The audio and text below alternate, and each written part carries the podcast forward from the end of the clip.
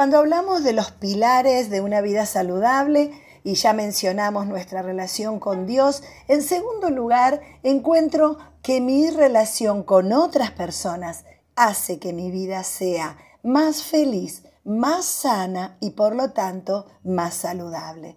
Ahora tenemos amigos, tenemos parientes, tenemos compañeros en las diferentes actividades que hacemos. Bueno, yo te decía en el primer audio que tan bien nos hacen estas personas al corazón. En realidad sabemos que hay personas que no nos hacen bien. Por eso es importante poder tener en cuenta este aspecto de nuestra vida. El aspecto relacional puede enfermarnos o puede sanarnos. Dios Em, planeó que dentro del el entorno de personas eh, positivas, saludables que nos rodean, haya personas eh, espirituales, personas em, con valores eh, cristianos, valores buenos, que hacen, bueno, que la relación con ellos sea mejor que con otras personas.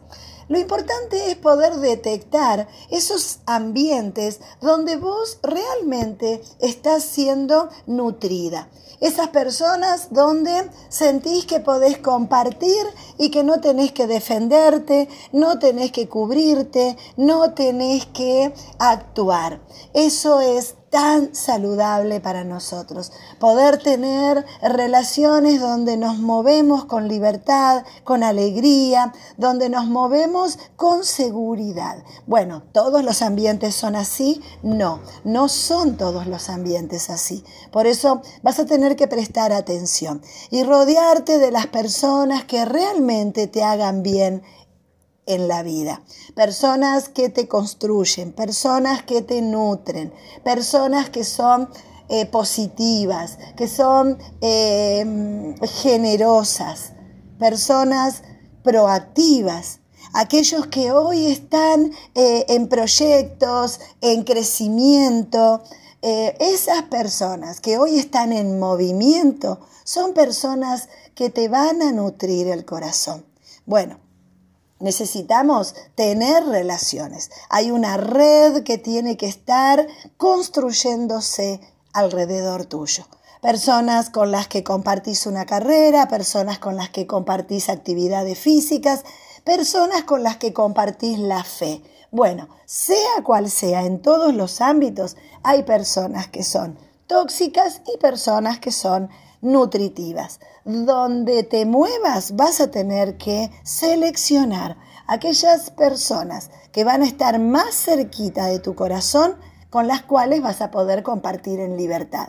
Las otras personas seguirán estando ahí, pero no vamos a abrir nuestro corazón. ¿Por qué? Porque aprendí a cuidarme, aprendí a elegir, aprendí a seleccionar. ¿Es bueno esto? Bueno, suena un poquito raro, ¿no? Esto de ser selectivos con las personas.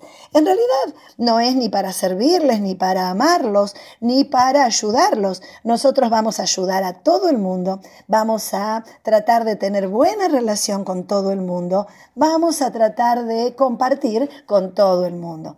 Pero, pero, voy a abrir mi corazón con las personas que me hagan sentir segura y voy a compartir mi vida, las eh, situaciones que atravieso con personas que sé que van a valorar mi vida, que van a dar un, un consejo, algo que pueda ayudarme y no destruirme.